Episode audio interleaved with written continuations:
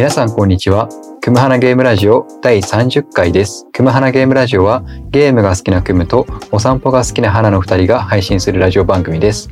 ゆるく楽しく安全にを大切に僕たちがその時感じた心の動きを記録して後から振り返ることを目的にそれぞれの趣味と心の動きの話などをしていますということで花さん今回もよろしくお願いします。よろしくお願いします。さあいつもははい。あの振り1週間の振り返りというところからうん。入っていくんですけど、はい。ちょっと今回はうんいつもと流れを変えてはい。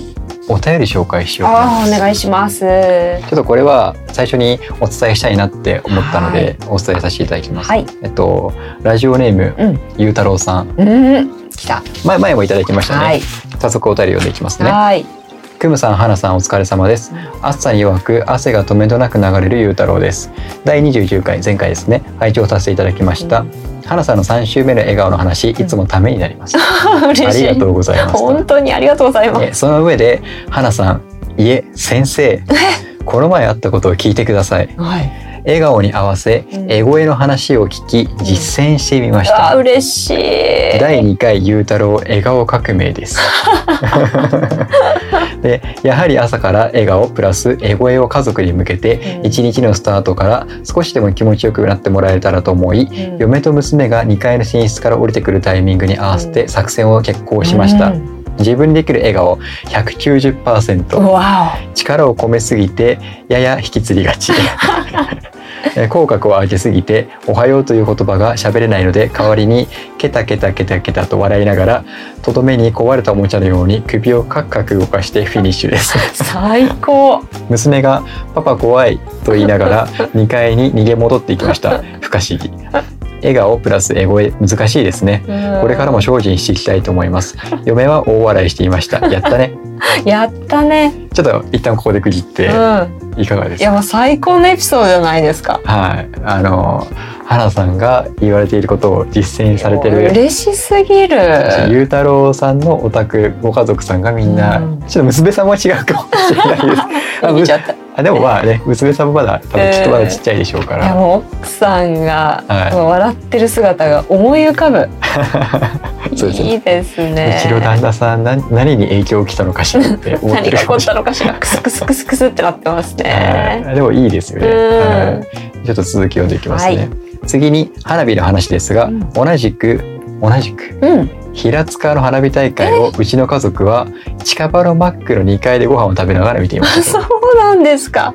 同じ花火を見ていたらしいです。すごいそれ。はいね、途中で娘がうん花火を近くで見たかったとうん少し落ち込んでいました。うなんだー今では今まではうん花火を見てもそんなことを言わなかったので、うん成長を嬉しく思いながら、うん来年はお二人のように有料席を買って家族で見に行こうと約束をしました。うわいい話とうんねぜひ見てもらいたい。ぜひぜひ。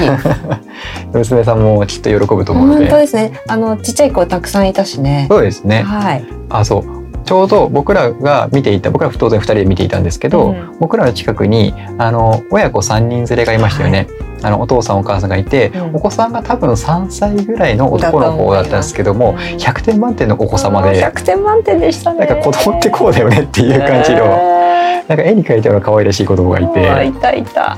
なんかペットボトル500ミリのペットボトルを両手で抱えて、体ごと動かしてごっくんごっくん飲んでる感じとでか両手でね体さらして飲んでましたね。花火が打ち上がってる間もなんかもしゃもしゃ食べていたりとか、全然花火の方見てないのね。花より団子で。でもなんかここ一番でなんか親子3人で、うあの寝っ転がって最後らへんでしたかね、うん。あの花火見てて、ね芝生に転がって花火出ましたあーいいね。なって思って。あれはい。あれ見てましたか？はい。あのお子さんとお母さんはい。ギュって手つないでたんですよね。えー、あそれ見なかった。手つなぎながら寝そべって花火見たんですよ。あいやいいや。いややいや。いやいや。素晴らしいですね。ちょっと。そぜひあの、はい、ゆうたろうさんそれを来年実現されうてみてください。ぜひぜひやってください。であのちょっとここで本編の感想です。で本編の感想感想、えーここまでですごく長くなってしまっている。大丈夫ですかね？あー だいぶあのピックアップしながら、はい。ありがたく読ませていただいております、はい。えー申し訳ないので簡潔に。オンラインゲームに限ったことではなくなってしまうのですが今文章を打っているお便りや X で交流を持った方へのコメントや DM などやはり表情が映らない字面だけの時は相手がどんな風に感じるか考え誤字脱字がないかはチェックするようにしています。次を送るときは頭の部分でふざけすぎず本編の内容にしっかり感想を送れるようにしたいと思います。申し訳ありません。できるかな？それでは長文乱文失礼いたしました。コロナがまた流行っているみたいなのでお気をつ気をつけてください。それではっていうことでいやーありがとうございます。っていうお便りをいただいておりました、嬉しいですねいやー嬉しい。このゆうたるさんのお便りを見て1週間の振り返りより先にこれを花さんにご報告しなくてはと思ってありがとうございます。い最初にピックアップさせていただきましたやもうちょっと私ウキウキが今止まらなくてはい実際にやってくださるなんてまたその光景が何とも言えず良い。いやー感謝です。同じ平塚の花火大会を見ていたので、もしかしたらどこかですれ違っていたのかもしれない。ありますよね。世間って狭いなって思います。本当。びっくり。もしかしたら来年は本当に現場でみたいな。そうですね。あるかもしれないですね。ねはい。え花さん。はい。えっと次はちょっと僕のうん。話になってしまうんですけども、はい。なってしまうというか、うん。僕もあの嬉しいことがありまして、うん。この番組第20回だったかなうん。あの僕ヨメムスが好きすぎてっていう番組取り上げたじゃないですか。はい。であのこの僕たちの「組花ゲームラジオ」っていうのは、うんあの僕が僕ヨメムスを好きすぎて、うんあの僕ヨメムスみたいな番組を作りたくて始めた番組っていうのをね。配信させていただいたんですけど、第はい20回で。でなんとですね、うん。僕ヨメムスのうん陽介さんうん。ご本人から、うん。あのラジオを聞きましたとポッドキャスト聞きましたとなんと。リアクションいただきましてなんと。でちょっとあの X でいただいた言葉ちょっと引用させていただきます。はい。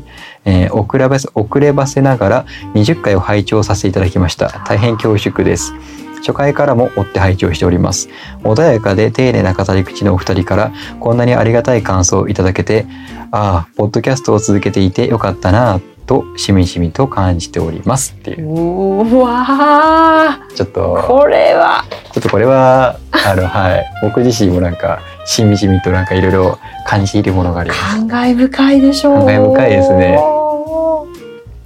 すごいことが起きましたね。そうですねうん。だからやっぱりあ結構あの僕ヨメムス聞いてくださってる方は、うん。この番組の入り口うん。で僕が言ってることって、あれ？この入り口ってどっかで聞いたことあるっうん。て多分思うと思うんですよ。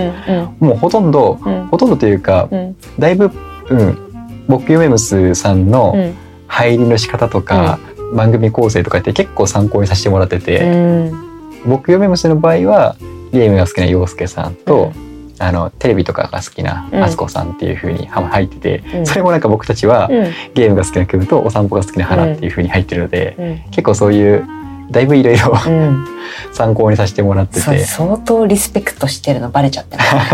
ていうかむしろあんま隠してないというか もはや。うん。そう。なのでちょっとそういう形で番組を自分たちの番組にとしてこうこれまで続けてきてで今回30回目っていうことでこのタイミングでリアクションいただけたというのは非常にありがたく、本当ですね。はあのまたちょっとこれからもうん。コツコツ継続していきたいなっていうふうに思ううん。きっかけとなりました。ご本人登場。でもなんかちょっと僕が思うのはうん。そう洋介さん自身は、うん。あ他にもあのえっとポッドキャストをなんなんですかねパーソナリティとしてあのゲームもごもごっていうの番組があって、うんその番組のパーソナリティとしても、うん。あのまそれその番組はいろんな方がうん。あの喋り手でいるんですけどその中の一人として、今も番組配信ポッドキャストの配信をされているんですよね。うん。ただやっぱり僕は僕よりもその最新回をちょっと聞きたいなっていうのはうん。思っているので、うん。今年の初めにうんあの絆くんと陽介さんのお二人のおしゃべりはあったので、やっぱり敦子さんとのお話をちょっと、久しぶりに聞いてみたいなってなるので、ちょっとはい一ファンとして僕も所望しておきますっていう。ちょっなるほど。とそれがねあの多分お忙しいと思うので、ええ。お二人ともなかなかちょっと難しいかもしれないですけどファン。としてはねはい、。ファンとしてはちょっとええよ長く、あの「ハンターハンター」が再開するか、あの僕ユンさんが再開してくれるかちょっとどっちが先かわかんどないっちが先でしょうね。どっちも楽しみに待っていると思います。えーはい。私も待っていようと思います。さあ原さん、はい。えー、と今回はあのいつも通りちうんょっと抽象的なテーマを掘り下げていこうかなって思います。うん。ゲームスタイルうん。やり込み派、えー多数プレイ派うんっていうことでうんちょっとこれ言葉がこれでいいかなってのは迷ったんですけど、うん。要はなんか物事を深掘っていくか、うん。広く浅くいくかみたいな、うん。多分その2つが大きく分かれるのかなと思ってて、普段花さんとお話しする中で、うん。あ結構やっぱタイプってお互いの考えてることって、あここ違うなって再認識したことがつい最近僕の中であって、花さんとお話しした時に花さんは新しい物事を発見する時に深掘りする中で、うん。発見していくっていう言い方をしていたんですよ。でも僕は次から次に新しい分野とかジャンルとかに横に広げていくっていうか、うん。うん。それで新しいものを見つけていくっていう話をしてで花さんの深掘りしながら新しいものを見つけていくって僕の中ですごい不新鮮だったんですよね。うんうんそれをゲームに置き換えた時に、うんうん。この深掘っていくかとか広く浅くいくかって結構分かれるなって思って。ああなるほどね。その人の性格とか、うん。なんか思考とかうん。で分かれる、ちょっとそこあたりをうん。ちょっと今日今回はうん。またゆるくふわっとお話ししていければなって思います。花さんは物事を結構深掘るタイプだと僕はちょっと思っているんですけど、まさにそうですね。それは何ですかね？もう昔からそういう感じなんですか？うーん最初は広く浅くいくんですよね。あバーって広げていっあ、て、うん。これだっていうものが見つかった時に、それをめちゃくちゃ掘っていきます。あー。そのこれだっていうのは何をもってこれだっていうふうになるんですもうか感覚だけですね。これ好きとか、うん。これが知りたいっていう、うん。アンテナがビーンって反応した時に、そっからものすごい掘ります。あー。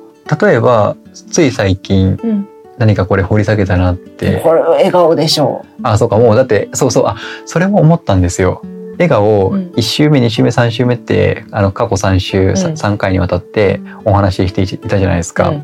僕の中ではなんか2週も3週もうん。笑顔についてお話しすることあるんだってちょっと正直思ってて、でも話を聞くとあそういうことかって思ってでしかも実際今回冒頭に紹介させていただいた、うん。ゆうたろうさんからのお便りも来るみたいな、うん。あらこれちゃんと広まってるって思って あなるほど深掘りするってそういうことかって、うん、そうですね。私は本当にそのタイプなんですよね。うん。掘って新しい発見、うん。あこんな気づきあった。もっと掘ってみよう。あまたこんな新しい気づきがあった、うん。をずーっとやってきます。一番下につくまで。なるほどそういうやっぱり僕の中ではその感覚ってあんまりなくって、うんあのやっぱ次に次に行きたいんですよね。でそれが、まあ、広く浅くではあるんですけど、うん。じゃあその浅さ具合ってどの辺までの浅さかっていうのが結構あって、うん。ゲームで言うと僕今「ファイナルファンタジー7」とか、うん。過去だと「ファイナルファンタジー12」とか「8」とか、まあ、いろいろな RPG 作品やってるんですけど、うん。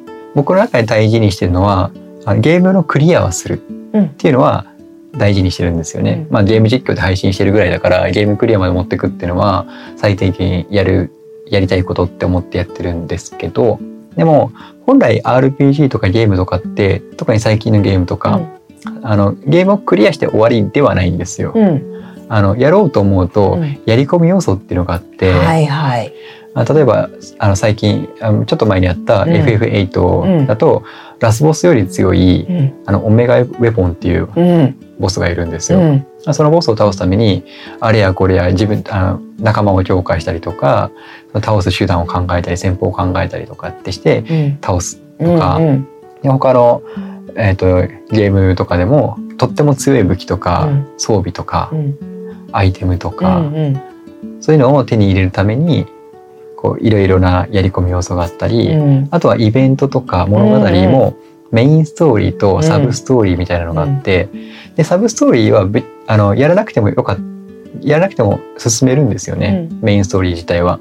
だけどそのやり込みをする人たちはそのサブストーリーとかもちゃんとやっていくとか、うん。で前回お便りで紹介した梅丸さんとかの話をすると、うん。トロフィーっていううん。ものがあって、それを全部取るうん。っていうところまで行こうとするとやっぱそれはやり込まないといけないから、うん。花さんがやってるみたいに深掘っていかないといけないっていうのがあるんですうよ。んうん。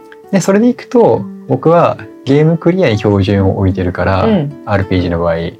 そこまではいかなくても OK かなっていうのがあって、そう。だからそれよりかはメインのストーリうん。ーをやりきって、うん。多分そのゲームのやり込み要素が100%だとすると、うん7割8割ぐらいできてればもう OK かなみたいな。うんうんではまでまた次に作品に移っていくみたいな。なるほどね。そういう遊び方が好きですよね。うーんこれは性格出ますね。キャラクター出ますね。うん完全に出ると思います。うん皆さんも多分これを聞いてくださってる皆さんもはい自分こっちだなって思いながら聞いてると思うんですよね。で僕の場合なぜそういうふうなことをするかっていうと、うん。なんかもうすでにエンタメ、まあ、ゲームもそうだし、うん。ゲーム以外のエンタメとかも全部そうなんですけどすで、に一生かけても遊び尽くせない味わい尽くせないだけのコンテンツがもうすでに世の中にあるんですうよ。ん。でじゃあその中から何をピックアップするかっていうのも当然自分で選べるうし、ん。で僕はそのあまたある作品の中から一個でも多くの作品を遊びたいっていうのがうん一番にあるですね。うんうんうんだからたとえそれが7割8割の進捗状況進捗度合いだったとしてもそれで OK を出すというか。うんうんうんうんああ面白い。うんあの花火の話に戻っちゃうんですけど、はいえっ、と平塚の花火がすごく良くてう、んうん、で私がクムさんに質問をしたんですよね。ま また、来年も行きたいですか？って聞いたら、はい、クムさんが「いやー 来年はまた違う花火を見たいですね」って。答えねたんですよね。そうですね。はなるほど。そそうだよね。クムさんのキャラクターだとい、はい。そうなるよね、うん、今の話にもすごいつながる。うん。で私はあのどっちでもいける派なんですよね。もともと広く最初にえ見て、うん。そこから何かを見つけて深掘っていくタイプだから、はい。えー結構両方いけるんですね。うん。だからもうそれを聞いた時にあそうかそうか OK っていうふうにもなれるんですけど、うん。例えば「いやまた見たいですね」って言ったら「あじゃあまた見て次は今年と違う何かを発見しよう」っていうふうにもいけるわけですよね。うん。これもうゲームを皮切りにはい。いろんなことが同じように自分の中で繰り広げられているんだろうなってうん。思いますよね。うんうん。そう。そう。クムさんはあれですもんね、はい。えーレストランとかそういうご飯を食べるっていう時もはい。同じところじゃなくて新しいところとかメニューも今しか食べられないものとかはい。選びますもんね。そうですでね一方で私は同じものを頼むとかは同じもので違うお店とどうこの味が違うのかが知りたいいとかそういうことをやるんです。よ。ねだからあれですよね。例えばパン屋さんとか行っても、うん。クロワッサン食べがちみたそいうな私私はあのクロワッサン食べがち。うん。他のお店のクロワッサンとこのお店のクロワッサン何が違うのかがすごく知りたいけど、うん。クムさんの場合はこのお店で一番人気は何かなとか、このおそうですね。店の今の夏のメニューは何かなですもんね。もうそうですね。そこのナンバーワンかそこのオリジナル食べたいですよね、うん、そうそうそう。私はね、そのお店の味が一番よく出るシンプルなものっていうふうになるんです、うんこれキャラクター出ますよね。そうですね。うん。でもそこは別にねどもちろんどっちが正解でもなくて。あそうそうそう。そのそれぞれの楽しみ方があるからその中でうん。その楽しみを味わっていければいいのかなって思って。うんもうなんか今お話しした通りまさにその通りなんですよね。ただ僕の場合僕の場合というか一言で言うと、うんゲームにおいて、うんお財布に優しいのは確実に花さんタイプなんですよ。まあねそれはい。ゲーム以外もそうですよ。あーあー、そうですそうですね。だから例えばゲームだったら例えば5,000円のゲーム買いました。うんで5,000円のゲーム買ってゲームクリアするに30時間ですと。うん。でそれで僕はもう30時間でクリアしたら次行っちゃうんですよ。うん。でもそっからやり込み要素がありますもちろんゲームによってし違いはあるんですけど、うん。そのやり込み要素を達成するために例えばプラス20時間必要ですとかって、うんうん。結構まあ、結構ざらだと思うんですようね。ん。ゲームによってはもうもっと時間かかったりとかっていうのもあると思うので、うん。ってなると同じ5,000円でも30時間楽しめるかうん50時間楽しめるかもっともっと楽しめるかみたいなのを変わってくるから、うん大いに変わってくる。なるほどね。確かに私ははい。いろんな面でコストパフォーマンスはいい人間だなと 自覚しているので。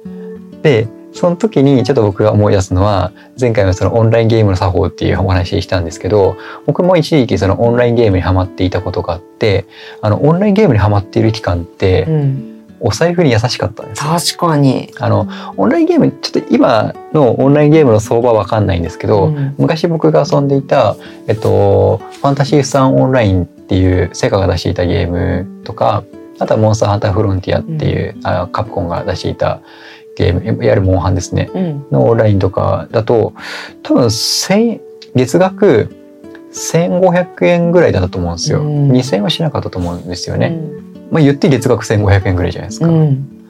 でそれで普通にゲームができるわけですうよ、ん。でそれでプラスアルファあのなんかアイテム欲しいなとか、ちょっと自分のキャラクターをパワーアップしたいなとか、そういうことをやりたいって思うとプラスアルファでお金を払ううん。必要が出てくるんですけど別にそれ払わなくても当然いいからって考えるとあの新しいゲーム5,000円のゲームを3本買って遊ぶよりかもその月額1,500円とか2,000円とか払ってうん。普通に回数遊べる方がどう考えてもコスパはいいというか、そうね。しかもオンラインゲームってユーザーを飽きさせないようにするためにはい。常に新しいイベントとか新い。しいモンスターを出したりとかうん。常にアップデートが繰り返されるうん。ゲームなのでうん。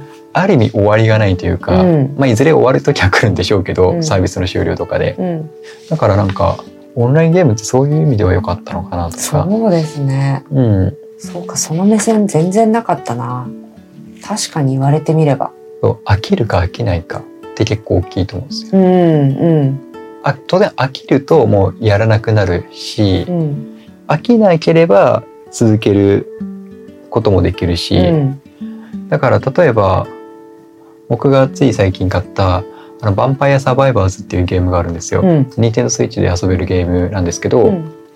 あのそのゲームはなかなかあ一時期話題にもなって、結構中毒性があるゲームなんですよ。うん。であの30分っていう決められた時間の中で、ダンジョンみたいなところに入って、でもう四方八方から敵が襲ってくるんですよ。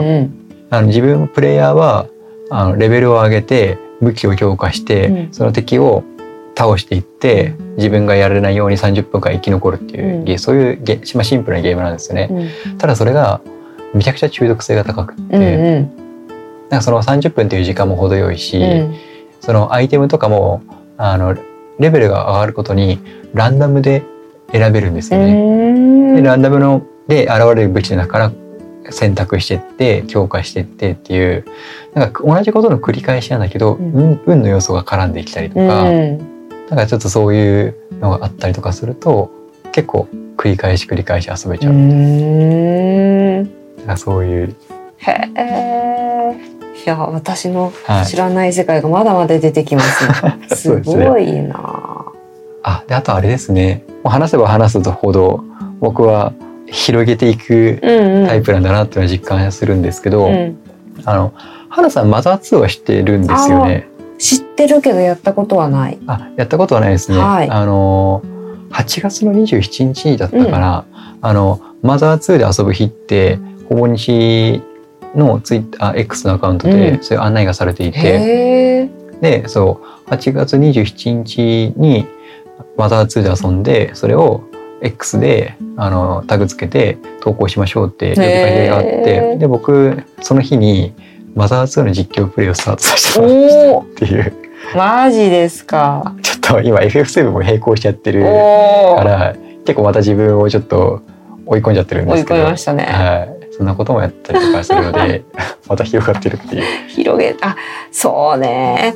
そういえばはい、本もすごいですもんね。あ今もそうですね、うんちょっと今日ポッドキャストで話題にできればいいかなどうかなって思思って買った本があって、あのタイトルが「人生はゲームなのだろうか」うん。っていうことで、えっと、平尾正弘さんっていう方が出してる、あのちくま文庫ちくま書房かちくま書房の本があってうん。うんよく花さんが「人生はゲームだ」みたいな,、うんなんかそんなお話をしていたこともあって、でちょっと花さんとお話できるかなって思ったんですけど、うん。まあ、なかなか結構ゴリゴリの哲学書で。ねそうだったんですってね。あのそう、うん。あででも僕はその哲学系の本は好きだからうん。好きなんですけど、ちょっとラジオでこのポッドキャストで取り扱うにはちょっとなかなか手強そうだなって思って、例えばゲームが無理ゲーかどうかみたいな、うんうんうん。あじゃあ人人生はゲームだろうかどうかっていう命題に対して、それを考えるお話があるんですね、うん。ワークというかお話というか、それ見ながら、うん。ああなるほどみたいな。うんうんうん。ちょっと重ためですね。お重たいっていうか なんかちょっとそうですね。ちょっとこのラジオはゆるくたのゆるく楽しくっていうことを言ってる。ちょっとね。ララジオの基本方針とずれてしまうから、はい。ちょっと採用は見送ったんですけど、はい。本も読んでいたりとかするので、本ももう同時進行でいろいろいますもんね。そうですうねんちょっといろいろ本当そうです本当にいろいろ読んでます。だって私なんか本の読み方はい。最近一番読んだ本ははい神田正則さんの方なんですけど、あマーケティングですよね。マーケティングのはいえっ、とその神田正則さんの一冊の本を、うんうん X でつぶやきながらうん多分、えー半年ぐらいかけて一冊をつぶやきつつ読み込みつつ、うん。二周しましたからね 絶対ないでしょ僕2週はないですね。うん2週分だったら次の本行っちゃいますもん。そうですよね、しかもそれ一冊に何ヶ月もかけるとかまずないと思うんうんですよそうですね。ここでまたキャラクターのコントラストがすごい。でもあのないものねだりであのその深掘りができる人うんが僕すごく羨ましいですもん。お私もそうですね。あの、はいないものねだりで、こう、いろんなことを一気にできる人が羨ましくてしょうがないですね。そうですうね。ん。あでもそう。だからなんかちょっと僕は今面白いなってものは自分自身でもこうやってポッドキャストやっていたりとかあとその他のポッドキャスターさんのゲーム系のポッドキャスターさんの番組とかを聞いていてやっぱ皆さんそれぞれの思いとかプレイスタイルとかうん。があって、その中でその思いを思いの丈をポッドキャストでお話しされているんですよ。だからやっぱそれが面白いですね。ね当然あの皆さん時間が無限にあるわけでもないしお金が無限にあるわけでもないしそれは僕たちも一緒ですけどうん。あその中でどういう選択をしてどういうゲームを遊んでるかとか、うん。どのその時間をどのゲームに費やしているかとかっていうお話を聞くうん。とああなるほどそうかって思うんって、うん。ちょっと面白いなって思ったので、うん。なんかねあまとめじゃないですけど、うん。何が正解とかっていうよりかはなんか改めてなんかいろんなスタイルあって面白いなっていう。その通り。で多分自分がやってるスタイルがもうすでにいい形なんでしょうねきっと、大人の方たちだったら。うんうんうん。そうそう。そうですよ。みんな自分のことを分かって、自分のプレイスタイルを分かっていて、心地よくゲームを楽しむっていうのがうんできてると思うんですよね。うん、そんな感じではい。ゆるくふわっとはい。次回以降も緩かったかな？大丈夫かな？あちょっとゆるくなかったかもしれないですね 結構ガチンコな感じでまた行ってしまったかもしれない。ちょっとはいなんかちょっとはいこんな番組です。それではエンディングです。番組からお知らせです。このラジオは各ポッドキャストプラットフォームでお楽しみいただけます。番組をフォローいただけると最新の回を配信時に受け取ることができるのでぜひ番組フォローをお願いします。またあなたのご感想やレビューいただけると励みになりますカタカナでクムハナでご投稿くださいということでうんやっぱり最後はこの方のお便りを読まないと閉まらないなっていうことで、はい。はい、あのお終わらない終われないっていうことではい。お便りいただきました。だどなただろあのうドキドキ。レトロさん、来ました。はい、ちょっと安心安定のレトロ 本当です。ありがとうございます。でちょっとお便り読んでいきます。はいこんにちは。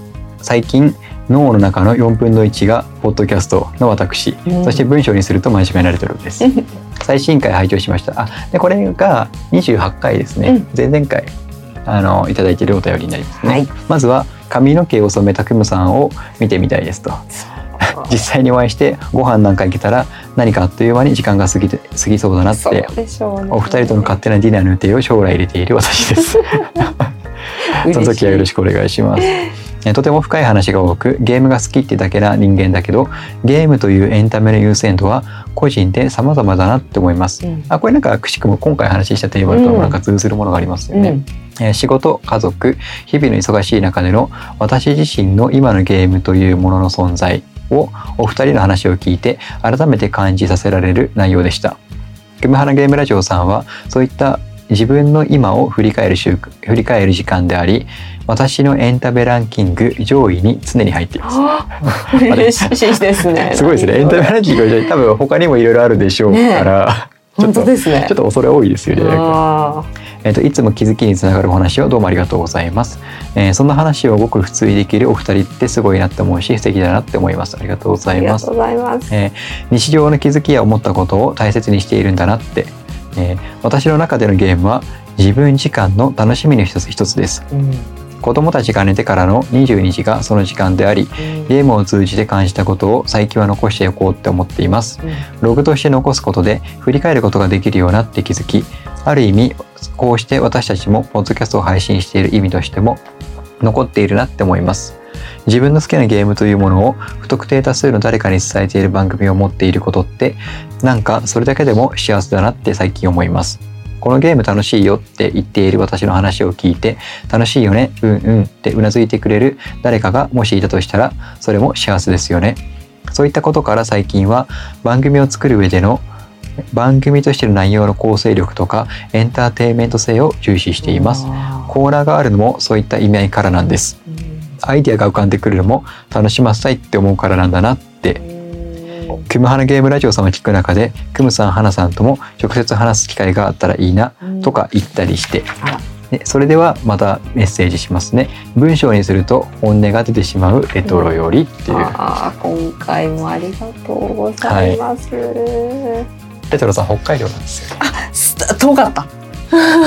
あでも僕結構あそうね。僕はあの、ね、転勤族っていうか、昔転勤族っていうこともあったし、地元鹿児島だったんですけど、うん。なんかイベントがあれば、うん。東京とか横浜とか、結構飛んでいく人間なので、そうですね。はい、クーさんはひょいって言っちゃいますね。とそうですね、うん。ちょっと今時間がバタついていたりとかもするかうん。らさすがにホイホイとかはちょっといけないんですけど、うん。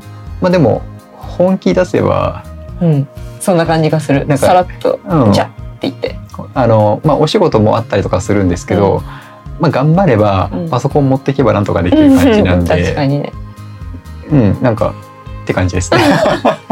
これはあるいろいろなことがこれからもしかしたら。とでもなんかそういうのをうん思いながら、うんこう日々発信うんが番組が継続できると、うんなんかいつかそういうタイミングがあってもいいのかなって思いますね。うん思いますね。うん本当ですよ。それが今日明日じゃなかったとしても、うん、それいいですね。そうやってつながっていくコミュニティってうん、温かいし、うん、えー深いし、うん、偶然会った人とうん、つながって深めていくっていうのもいいんだけれども、うん、なんかもともと会ってないけれども、えーすごくお互い分かってるっていう状態で、うん、からのリアルであってっていうそうですね。